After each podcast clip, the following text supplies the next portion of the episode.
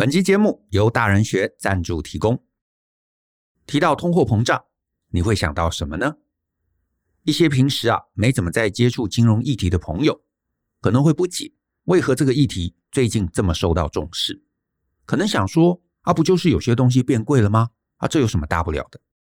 但其实呢，不是这样的。通货膨胀代表着很多东西，其中呢，最直接就是我们用同样一笔钱所能换取到的购买力只是大幅下降。换句话说，通膨可能让你买到的东西变得更少。比方说，五年前一份鸡腿便当七十元，而现在七十元可能只能买到一只鸡腿。这对于上班族以及时薪的工作者影响最大。因为如果你没有良好的认知，而且有意识的保护你的购买力，你的辛苦劳动终将被通膨慢慢吃掉。因此，我们大人学特别设计了这堂通货膨胀的系统知识以及应对策略，想要告诉大家通膨是怎么形成的，为何政府期待甚至鼓励通膨，以及面对即将到来的高通膨年，我们应该如何保护自己的资产。这堂课并不会卖你商品，不会要你加入会员，也不会鼓吹你任意投资。这堂课会是纯粹的知识课程，希望教会你底层的经济知识，让你做出好的选择。有了知识，懂得选择，你就可以保护好自己的辛苦成就，进而保障你的未来，以及保护周全你身边所有重要的人。欢迎透过下方的说明栏来看看这堂课更多的介绍吧。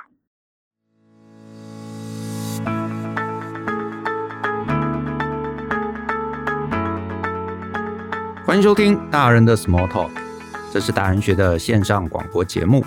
我是舅张国阳。大人学啊是个分享成为成熟大人必备学问的知识平台。我们长期分享职业发展、人际沟通、个人成长、商业管理以及两性关系等等的人生议题。那欢迎大家可以多多关注。那在今天的节目中啊。我特别邀请了我的好朋友李博峰老师啊，来到我们节目中。那首先呢，先请老师跟大家打个招呼吧。就老师好，然后大家各位听众朋友大家好。那博峰老师啊，他这几年啊，他其实很知名的，就是他在做一些跟理财相关的一些知识普及相关的一个工作。那他呢，也是这个台湾 ETF 投资学院的这个创办人。所以呢，我今天啊，请他来，其实呢，也是想找他来跟大家一起来聊聊。一些跟这个金融还有理财相关的话题啊，那这些话题我们过去可能这个琢磨比较少。那主要呢，是因为我想大家都注意到嘛，就是今年呢，通膨其实是非常非常热门的一个议题。那我之前啊，在第两百四十四集也跟大家聊过一些概念。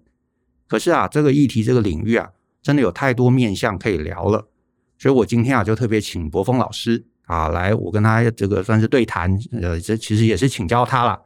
那也是想说，让大家可以更在这个议题中多得到一些知识。那我今天啊，其实第一个想要呃，这个跟他这个请教的啊，跟他探讨的，就是啊，其实很多人一定会有一个困扰，就是会想说啊，其实啊，这个货币这个东西，好像它一直都是这个呃，会有这个所谓贬值这件事。因为你纵观历史啊，很多王朝这个覆灭，其实都是因为货币政策。那到底这是怎么回事啊？为什么这个货币会贬值？好，这个问题，呃，其实应该说，我们社会会有个共识。不管是人民啊，或是政府，都会希望经济可以稳定的成长。对，那货币的贬值，它最根本的原因其实就在货呃这个经济的成长。嗯，那为什么会这样说呢？其实我们来想一下，台湾过去从农业时代一直进步到这个工业时代，那我们其实生产的东西越来越多，我们的交易越来越频繁，甚至很多人其实本来在家里务农的，现在开始去工厂上班了，然后开始自己买房子了。换句话说，在这个经济成长的过程中，我们对于货币的这个流通的需求会越来越庞大。嗯，那如果政府为了避免这个货币贬值，就只说哦，我就只印一亿的这个新台币，OK，它就一亿元在那里，你们就将就着用吧，OK，你就会完蛋了。我们可能去银行会突然发现没有钱可以领，可是这个经济持续在繁荣嘛，那所以钱的需求就会越来越大。那政府不得不啊，他其实自己也不想。但是就是流通的需求就会需要更多的货币，它就会一直印钞票，一直印钞票。那这个情况下，我们就会发现说，哎，货币的流通性其实是越来越强了。但是好像印来越越多钞票之后，这个钱好像就变得比较不值钱。但是其实并不是这么一回事，它其实是一个循序渐进的结果。那经济成长的一个过程中啊，政府会倾向于货币上面会稍微宽松一点，嗯，它会稍微供过于求。为什么？如果它是供等于求啊，那就会像我们刚刚讲的，会有一个很糟糕的一个现象。例如说，今天台积电是台湾非常重要的一个公司，它为了要自己的发展，它很重的这个资本支出，它今年要花好几亿，嗯，它就会一瞬间把钱全部用光。这个流通的钱会被它全部吸走，嗯，那这种情况下呢，呃，就供不应求了。我们去银行甚至会领不到钱，哦，所以这个情况会很可怕。这也是为什么大部分的央行啊，或是政府，它会倾向于让货币有一个呃稍微供过于求的一个现象。那这个宽松啊，会造成一个结果，就是我们比较容易去拿到钱。任何人其实都是哦。那这个会有一个好处啦，像是最近啊，我很想买 PS Five，对。但是这个东西就很抢手啊，那官方其实是基本上就是一出货马上就断货，没错，所以我只能从就是类似次级市场的一个地方去拍卖啊，黄牛啊，去跟他买。那跟他买的时候，其实就在竞价。那竞价这个过程中，就会跟这个其实是有关的。例如说，我比较容易拿到钱，这个比较容易拿到钱的这种宽松状态呢，我可能是去跟银行借信贷，我也有可能是说，哦，就跟我的老板讲说，我最近需要钱，可不可以帮我加薪？嗯，总之呢，在宽松的一个状态下，大家都比较容易拿到钱。嗯。那我一拿到钱，我就可以去竞价，我就可以说，哎，我要多花五千块，比你多花五千块，我就可以买到 PS5。那这样的一个情况下，其实物价会因为稍微宽松，它就慢慢涨上去了。所以我们以前呢、啊，都会说千元大钞。嗯，现在这个概念应该已经渐渐会被打破了，因为我家四口人一出去吃个午餐、晚餐，很容易就把一千元，嗯、甚至还不太够。对，好，所以一千元以前也许可以买个十个便当。对。可是现在就是，如果便当它从一百块涨到一百一十块，对，一千元只能剩下九个便当了。OK，那很多人就会觉得这是个问题。嗯，我买到的东西越来越少。没错，但是我必须要说啊，就是表面上它是个问题。可是哦，你如果想哦，如果便当从一百块涨到一百一，那你的薪水从十万块涨到十一万，其实没有问题啊。是。那所以我会说，它是一个假想的问题，嗯、或是它不见得是一个必须要被解决的问题。对，只要经济持续持续成长，大家的收入也稳定的成长，然后跟物价有上涨相同的幅度，甚至我们的收入比这个物价上涨的幅度还要更高一点。嗯，那其实这不会是个问题。OK，呃，老师其实刚刚讲到两个东西啊，我觉得我想要再继续问下去，因为这可能是一般呃上班族或者对这个金融比较没有接触的人他会好奇的。第一个就是说，这个老师刚刚提到嘛，那薪水涨，呃，物价涨了，我薪水也涨，所以我其实没有差。那可是作为一个上班族，心里就会觉得愤愤不平啊，对不对？就是我薪水涨了，我东西也不能买比较多，然后就跟过去过一样的生活。那这个薪水涨跟不涨有什么差，对不对？那为什么政府不做点事，让我薪水涨了，可是我可以买更多东西？那这样我不是很爽吗？OK，这就有一点共产了，就是希望政府多做点事情。其实这件事情回过头来，我们自己也可以做多做点事情。例如说，你不要花在太奢侈浪费的东西上面，然后知道说自己要留一点钱下来，不管是投资房地产或是投资股票。我们想想看，我们是一个。大家都连在一起的经济体，对，你可以是花一点点小钱去投资其他的企业，对，例如说，你就去买台积电的股票，你就算只买个一百股好了，你也是台积电的股东。当台积电需要钱的时候，你就去投资；当台积电因为你的投资拿到钱了，发展的更好，你也会获利。所以这样的一个情况下，就算你的薪水其实只是跟物价一样的涨幅，你觉得会过跟一样的过去一样的生活，可是因为你的投资，不管是房地产或是股票。其实你的资产是在累积，甚至是在成长的，而且通常这种资产的成长，它会比你的薪水成长幅度还要更大。那你的生活其实是可以过得比以前更好的。OK，所以我我这样解读啊，其实老师的意思是不是说，就是呃，你的薪水可能呃本来涨幅呃是会有一个固定，对不对？但是因为经济如果大环境它持续在成长，那其实你应该把你的薪水的一部分拿去投资在某些东西，是可以跟着这个经济成长，它产生等幅增值的一些资产上面。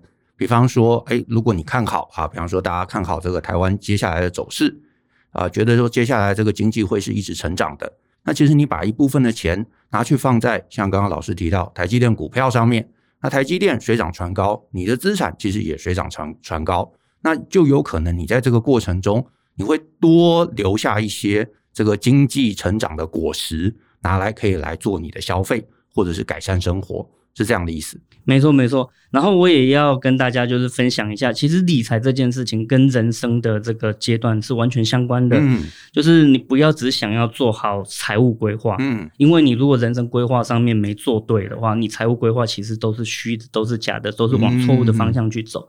所以我为什么会提到这一个呢？就是。你如果真的有一个热情的所在，例如说你就是非常喜欢音乐，你非常喜欢艺术，对，你就执着在自己喜欢的这个领域没问题。但是你也会有收入，我只是建议你把收入的一部分，也许是十 percent、二十 percent 拿来投资，让它可以成长。可是如果你现在也很明确的看到市场有一个趋势了，对。二零零零年的时候，你看到网络业非常蓬勃发展，你就把自己投入进去也可以。嗯，因为当你看到一个很明确的趋势的时候，你把自己投入进去，像是现在你可能会看到区块链是一个趋势。你如果真的相信，你不是应该去买什么加密货币，你应该是把自己投入在里面，然后跟着这个产业成长。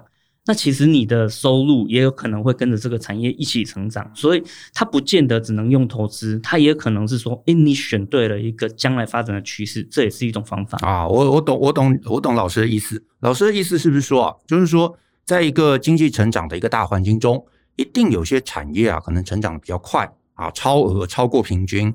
那一定也有一些产业啊，可能就是低于平均，甚至就等于平均。那如果你在一个产业里头等于平均，甚至低于平均。那当然，你的薪资报酬可能不会特别好，就是诶，可能刚好打平，对不对？物价上涨，你的薪资也上涨，就打平。原来吃牛肉面，现在还是吃牛肉面，牛肉面贵了，可是我薪水也比较多，可以来支付。可是呢，你也可以想想，一个就是你把你的钱投到那种超额报酬的新兴产业中，你当股东；另外一个就是你如果对那个新兴产业有兴趣、有能力，那搞不好你也可以投身在那个新兴产业中。那你当然你的薪水回报。也会是超过平均值的，诶，这个这个是有道理的，这个是有道理。然后我也跟大家讲一个这个想法，就是这个其实是我从巴菲特身上学来的。嗯，巴菲特他曾经说过，我们这一代的人其实非常幸运，他年轻的时候就是一九二几年那个时候，嗯、其实那个对，就是那个时候的世界首富叫做洛克菲勒。啊，洛克菲勒，他是石油大王，对对对，对。那他就说他是已已经是世界首富了，可是现在就是二零二零年的。现在这个时间点，我们任何一个人，就算是平民老百姓好了，我们过的生活其实都比洛克菲勒更好。哦，为什么呢？他说，他当时看到洛克菲勒，他。要去看一场球赛，对，他必须要千辛万苦跋山涉水去球场才能看到。对，可是我们现在呢，我们拿起手机就可以看球赛的转播了，随时随地都可以看得到。甚至现在我们看手机的这个直播的话，还有各个角度的直播。对对对。所以，我们因为科技的进步，然后因为经济的成长，我们其实过得比以前的首富还要更好的生活。所以，你可能会觉得，我如果收入跟着这个物价一起成长，好像我是过一样的生活。其实并不尽然，我们的生活其实总是越来越好、越来越进步的，尤其是在医疗跟这个教育方面，嗯、其实它的成长幅度是非常大的。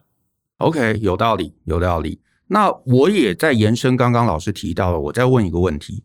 刚刚老师其实一直有提到说，就是在一个经济成长或者是货币所谓比较宽松的时代，大家会比较容易拿到钱。可是我觉得这个概念啊，对一般上班族而言，可能会有一点无法理解。他会觉得我我我怎么说容易拿到钱，对不对？这钱也不是我的啊，我要到哪里去拿钱？这到底是什么概念？OK，一般的人的确会比较少，像是大部分的人可能会觉得风险很大，他不太敢去用信贷，嗯，或是在买房子。所以拿到钱，所谓拿到钱，指的是说我可以比较容易借到钱，是这个意思。呃，对企业来讲，其实是这样，嗯，不管是他要从资本市场上面去发行股票，然后募到资金。或是他要去跟银行借钱，也是拿到钱的一种。那对于个人来讲，其实容易拿到钱，这个就会分成两个部分了。嗯，一个就像我刚刚讲的，你如果有自己的梦想要去追求，或是有进修的这个需求，其实你不见得手上要有钱。例如说，你知道你上完一一堂英文课之后，你就可以拿到一个国外。很很美好工作的一个 offer，那这个时候你难道不敢去借信贷来投资自己吗？嗯 okay、其实要是我，我会愿意赌这一把。原来如此，所以这一种其实就是你可以拿到钱的一种方式。嗯、另外一个就是说，所以我我打个岔，意思就是说，在所谓呃货币宽松，因为我相信很多听众他可能会在这个报纸上面啊或新闻看上面会看到所谓数这个货币宽松这几个字，那我猜很多人就不懂什么叫做货币宽松。这个货币宽松是到处都有钱可以让我捡吗？应该不是。那老师的意思就是说，在货币宽松的时代，你会比较容易借到钱。第一个就是银行可能比较愿意放款给你，对不对？然后第二个就是你可能可以拿到比较低的利率，像呃去年，诶你如果是这个房贷族，你可能拿到什么一点三啊，一点三左右的一个利率。诶可是如果是利率上升了，你搞不好拿到三，拿到五，拿到十，那这个成本就会不同。那的一点三，当然对大家而言是比较容易拿到钱的一个状况，这应该是老师的意思。没错，没错，利率低其实就是政府在透过政策去做呃一个宽松的一个措施。那就算政府开始升息了，现在可能已经升从一点三升到一点五，一点五，其实相对来讲，我们拿到钱的这个成本还是低很多的，还是低的。对对对对对。对啊，相相相对于什么我们爸爸妈妈那个时代哦，对啊，那个房贷一杯可能就是五趴到七趴的这种房贷水准，这个很高的利率，然后呃一样，你说也是什么二十年、三十年，哇，那个其实资金成本一算，哇，差异其实其实是非常非常非常大的。对，没错。对，那讲到这个啊，我觉得有一个东西我也想聊一下，就是其实我自己啊，我自己去年年底，哎，我就是看大家都在谈这个加密货币嘛，我也就觉得哎很好奇，我也开始这个呃做了一些研究。然后也适度做了一些参与，那其中有一个说法，我一直就是心中打个疑问，所以我也来请教一下老师。就是啊，其实很多人就在谈比特币啊，比特币其中一个大家都说的好处是说，比特币啊，因为它总量是固定的，啊，总共就是你挖完，虽然还要很长时间，好像还要一百二十年，啊，你挖完了，呃，整个市场上面流通的量也是两千一百万颗，啊，然后呢，大家就宣称。因为它的数量是固定的，所以它其实是一个可以对抗通膨的一个资产。听起来有点道理，对不对？因为东西都固定嘛，大家好像都不能呃轻易的取得，银行好像也不能这个任意来去增加。那可是这是合理的吗？这是有道理的吗？OK。呃，觉得我觉得这个其实是个迷思。那其实是这个样子的，就是比特币，它二零零八年中本聪这个人他写了一篇论文，然后告诉大家这个演算法之后，大家也相信了。而且那时候因为是刚好金融海啸，大家对于货币法币这个东西其实是不太信任的。对，那对于加密货币就更愿意去理解跟采纳。所以在二零零八年这个东西出现之后。呃，两千一百万颗，这个已经写在城市码里面，这是很确定的事情。对对对。可是大家其实也渐渐的发现，从二零零九、二零一零就发现说，诶，一颗比特币它的单位其实是有点大的，因因为它很固定嘛。那反而说它不能分割的话，这个单位太大，他想要做什么事情的交易的这个手续费啊，手续费不太可能一颗嘛。我交易一颗。比特币，结果手续费就一颗，这说不过去。是是是。所以，因为有很多的需求，他们希望可以把这个比特币做切割。那后来在二零一零年，他们就稍微呃调整一下。然后加进一个新的东西，就是叫一个冲的概念，嗯、呃，一个单位。那这个一冲呢，其实就是亿分之一的一颗比特币。嗯，啊，所以其实比特币本身已经被切割、被分割了。亿分之一是零点多少？零点零零零零零零零呃，好像是五五个零还是六个零，对不对？我我我现在自己一下也想七个零，七个零，七个零，零点，反正就是零点七个零，然后一就是一个单位。对对对对，所以就是亿分之一颗的这个比特币，所以。我们原本以为比特币只有两千一百万个，嗯，但是经过这一个过程，而且将来还有可能持续继续分割嘛。那所以比特币它的单位真的是固定的吗？其实，在冲的这个出现之后，它就已经被扩增了。嗯，那它的量其实是瞬间变大一亿倍的。好，所以这是第一个要要澄清的。第二个是，诶，比特币本身是。固定的没错啊，我们就算它只有两千一百万个好了。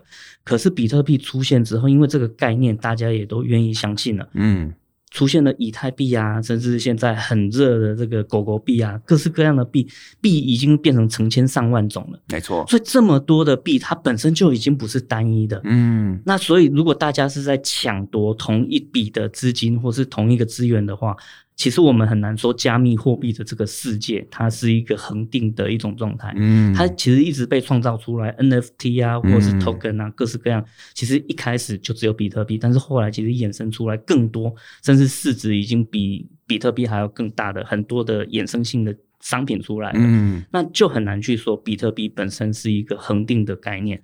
那所以，我们其实可以看得到，就是现在比特币在通膨很剧烈的现在，是比特币自己的价值其实并没有往上涨，甚至其实啊，离、呃、那个历史新高已经很远的一段时间了。它其实实际上来看，也都没有这个呃保存价值的这种可能性。嗯，我们如果直接去看美国联准会的这个量化宽松的这个资产负债表，对，也就是说，它印了多少钞票，它持有多少资产，嗯、你就会发现。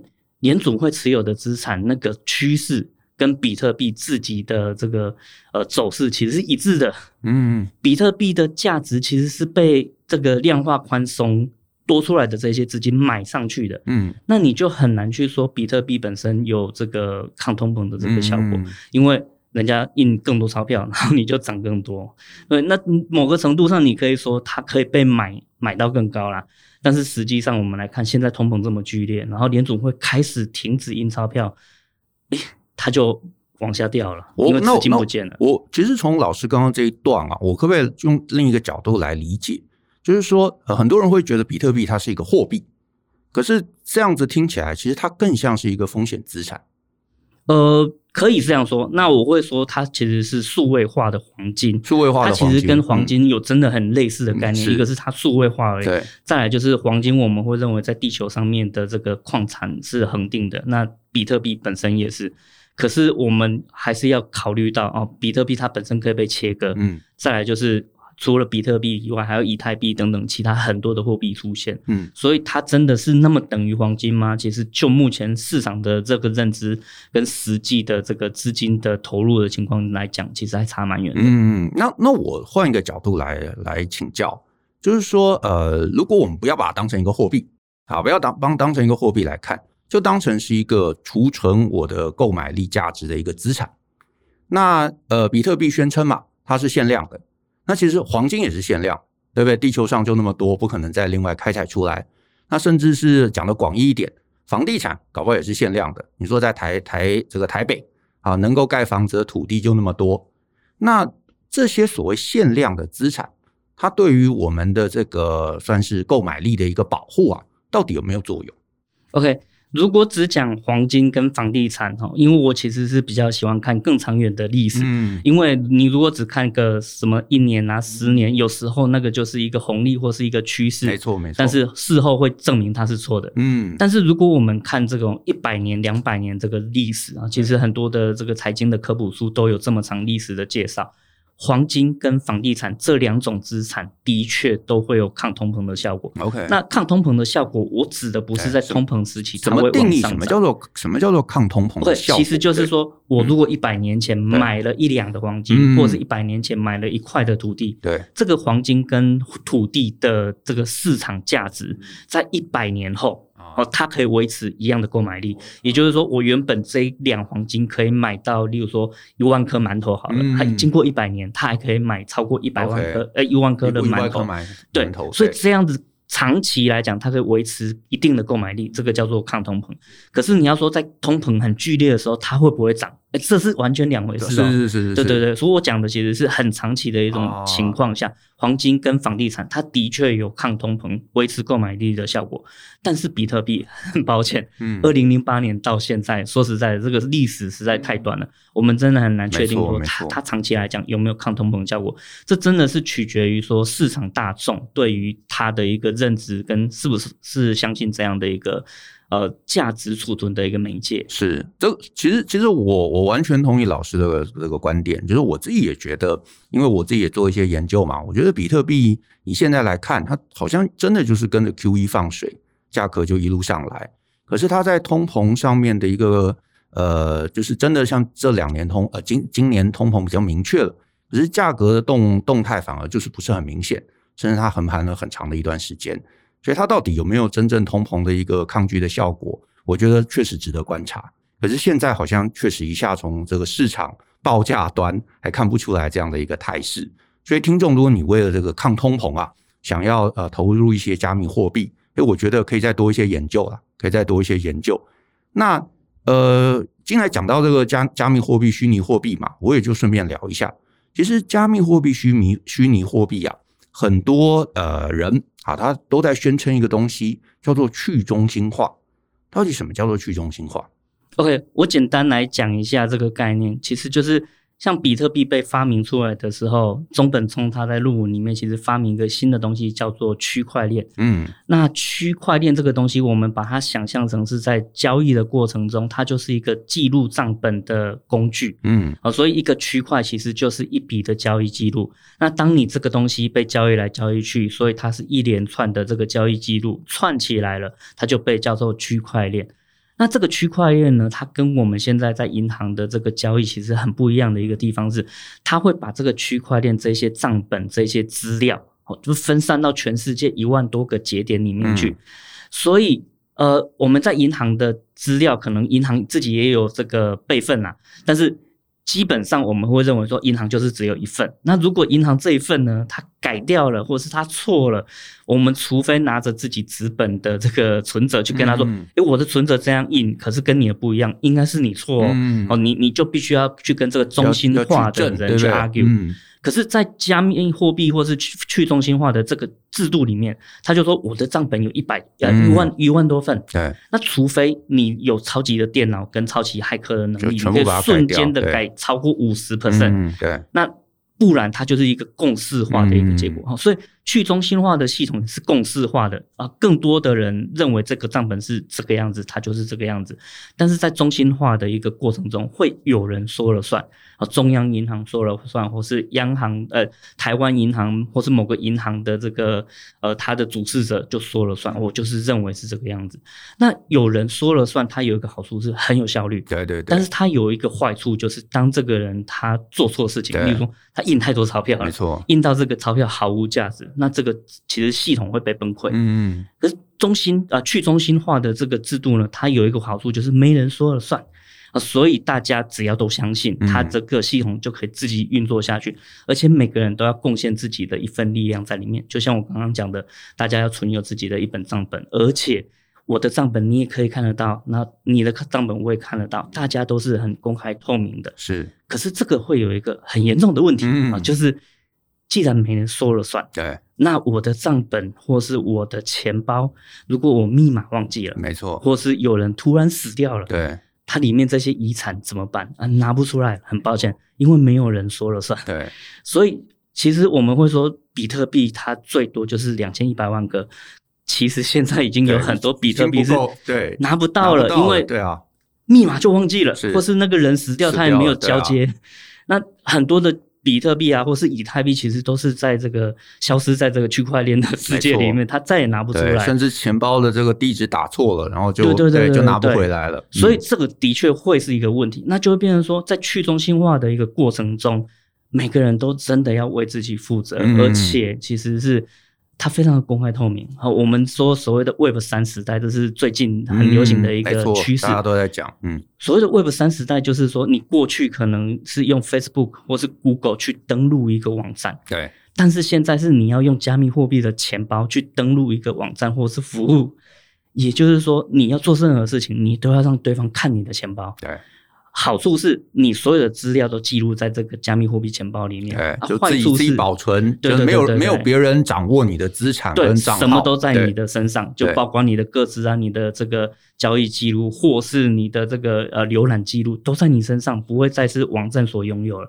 可是它有个问题，我要跟你交易的时候啊，你要给我你的钱包位置。那我就可以去看你的钱包，没错啊，这有另外一个好处啦，就是说以前我们都看这个网站的 cookie，知道你做了什么事情，对对对，然后再投广告给你啊。现在不一样，现在是看你的钱包，钱包 里面有什么哦，你买过 NFT 哦，你买过什么东西？啊，对对，那我就觉得你应该是啊，那那我就会推销给你。他说这是另外一个新的广告趋势。不过不管怎么样，他在隐私权上面其实是有一个很大的问题的，我们随时随地都可以看到别人在做什么，那这个问题也是呃很难解的一个问题。它就去中心化，你就一定要这么公开透明，可是更这么公开透明，它又很难保证你资产的安全，因为你密码一旦不见，或是钱包一旦怎么了，其实就什么都不见了。对，对啊，然后你搞不好所有的资产就一夕之间就就消失了。对，这其实也是很可怕的一件事情，尤其是。对于老人家，或是如果我们老了之后比较就是失智一点的话，其实真是真的很可怕的。是啊，我们辛苦了大半辈子，结果那些资产只是因为自己忘记密码。是。那如果大家有在区块链呃。就做过交易的话，就会知道那个所谓的助记词，它本身就是一个非常难记的东西，很复杂，你必须要把它写在纸上。没错。可是这个安全嘛？哦，这个也是这也不安全，然后你也很难保存。你说写在纸上，二十年之后这张纸搞不好这个墨水退了，看不到了。对，所以我还是希望大家稍微理解这个东西。最好的一种情况下，就是你先去开个钱包，没错，然后先去买零点零零零一颗比特币试试看，没错，你就不用花太多钱，你就是。稍微去接触了解，你就会学到很多东西，然后你就会有自己的想法。是真的，我我我呼应一下老师，我自己也觉得，就是这种新东西啊，你只是看很多文章或者听我们啊、呃，我跟这个老师闲聊，我觉得你还是不懂。那你该做的事情，真的就是啊、呃，就是去买个钱包啊，就是这个冷钱包，或者你觉得啊花呃直接花钱买冷钱包有点贵，那你就去啊注册一个这个所谓热这个 online 的热钱包，然后呢，你就或者是你就去一个交易所。开个账户，然后稍微买一些东西，你每天看看盘，哎，你其实心里会有一个感觉，那有个感觉，然后你再去做一些研究，了解一下到底去中心化是什么意思啊？到底好处在哪里，坏处在哪里？那你自己就会比较知道你到底该要支持哪一边，支持哪一个论述。对，这我这个我觉得还蛮重要的，因为我自己也玩了一小段时间，我自己也还看不到这个去中心化的好处。就是当然，我不否认啊，所有东西这个呃掌握在自己手上啊，你有高掌握度啊，不像说这个什么 Facebook 谁可以随便删你的文，这好像是好事。可是你中间有太多太多的呃不可控，就像老师提到，就是现在可能会玩加密货币的都是年轻人，可是你说再个三十年，再个五十年，你年纪大了，失智了怎么办？或者你将来想要把这个钱包的遗产转给你的呃小孩，想说在死后转给小孩。这些其实都会有很多实物上面的这个麻烦，那只是当然我相信啦，到了那个时候可能都会有一些 solution。其实像这个遗产的转移，我们现在已经算是有 solution 的，就是其实区块链它是可以附加一个智能合约智能合约，对对，对，所以的确是有这个这个机制在，但是问题在说你要先布局啊，没错、啊。但如果你还没布局，啊、就已经先离开了，啊、先上天堂了，是就真的。什么也都来不及了。啊、就是你如果说你真的是呃这个八十岁了，你开始想啊，你开始布局，你开始写个智能合约，OK。可是你说你三十岁哪天遭遇个意外，那个这个钱包留下来，老婆、儿子、孩子都不知道怎么开，哇，你里头就算有个一亿，哇，家人也不知道怎么办。所以这些东西其实都是呃，我觉得做不同的投资、不同的参与啊，你真的去玩，你就会开始想到一些实物的问题。那这些实物的问题啊，其实你就会在这个过程中自己想说，哎，我要去找 solution。那我觉得这个所谓呃任何领域的学习啊，其实都是从尝试开始，好，都是从尝试开始。好，那我在我在请教老师一个问题啊，就是其实老师刚刚有提到，呃，对抗长期的通膨，这种呃数量限定的资产，黄金啊，这个房地产啊，它其实会最后会跟着经济走势，对不对？就是算是等量的上升。所以我在比方说这个两千年啊，我买黄金，到了两千呃这个二零二零年，哎，可它可能就就有一定的这个呃价格的一个变动。那或者是你说一百年之后，对不对？两百年之后，一定一定会有一个好的一个呃报酬或者好的回报。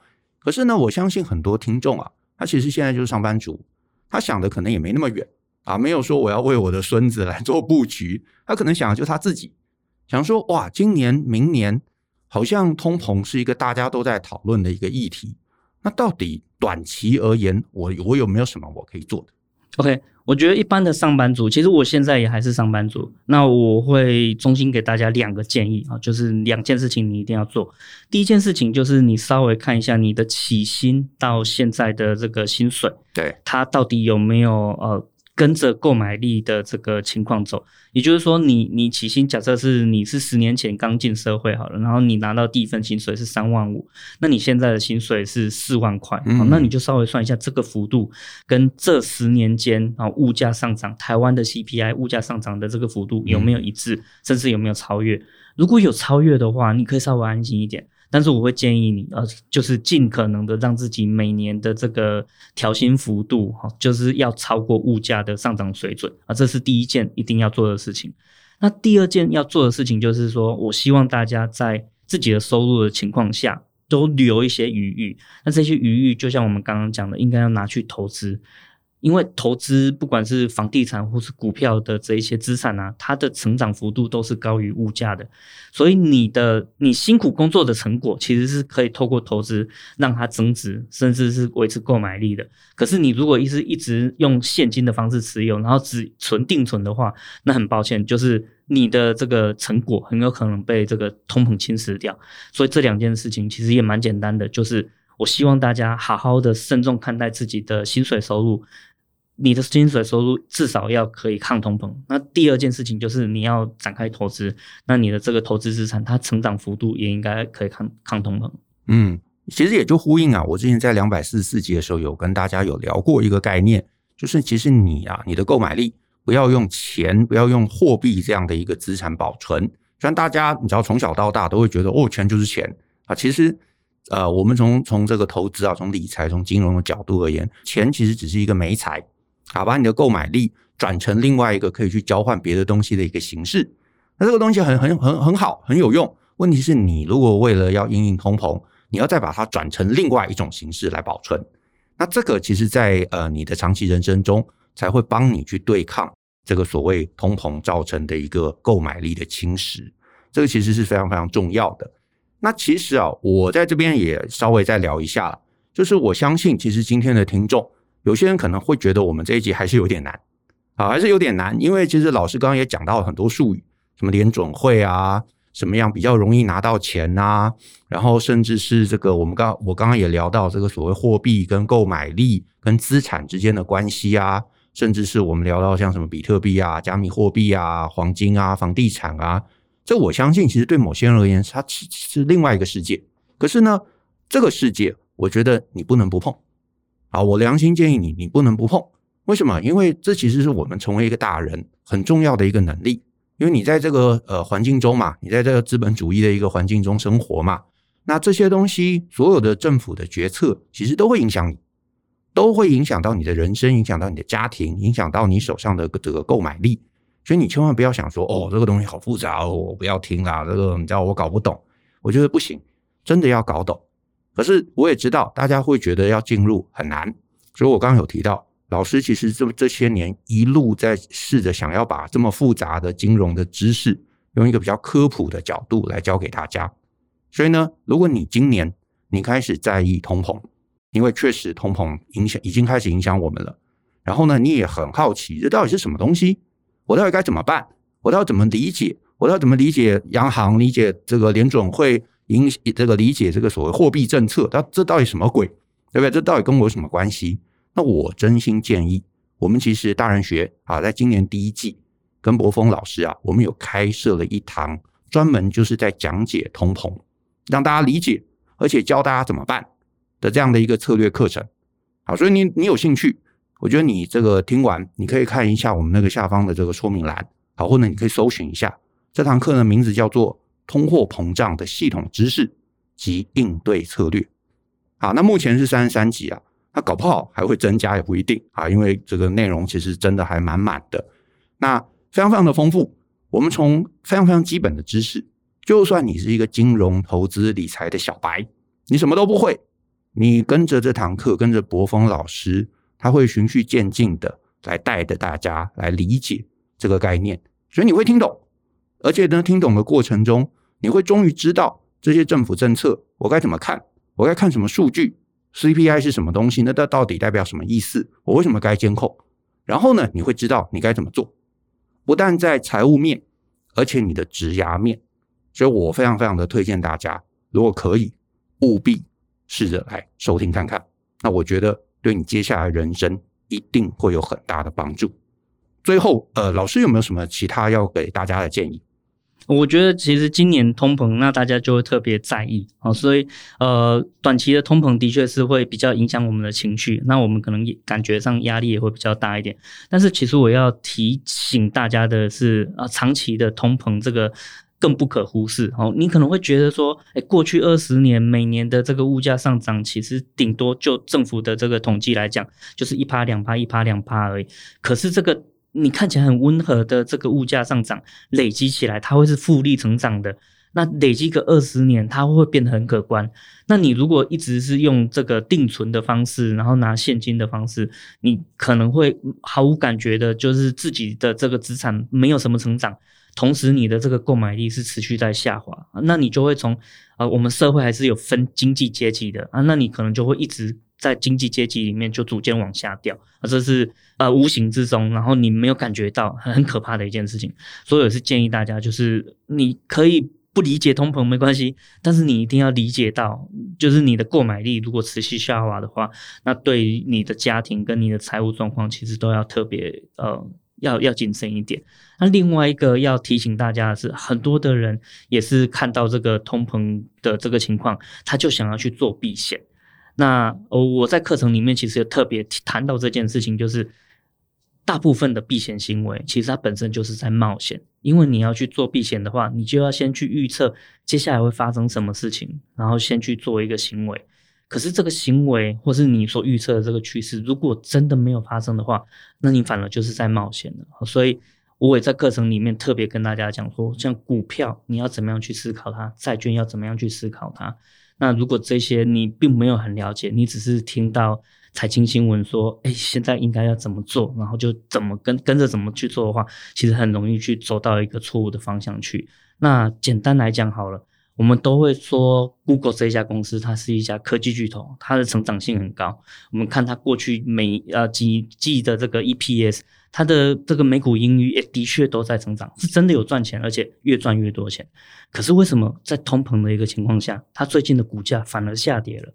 啊，所以你如果完全搞不懂这个东西，你就会以错误的印象说啊，因为通膨，我就要去投资一个高成长的公司，嗯，结果你反而受害了。所以这些其实它都会跟原本我们表面所认知的不太一样。那为什么？其实我就会在课程里面好好跟大家解释这些事情。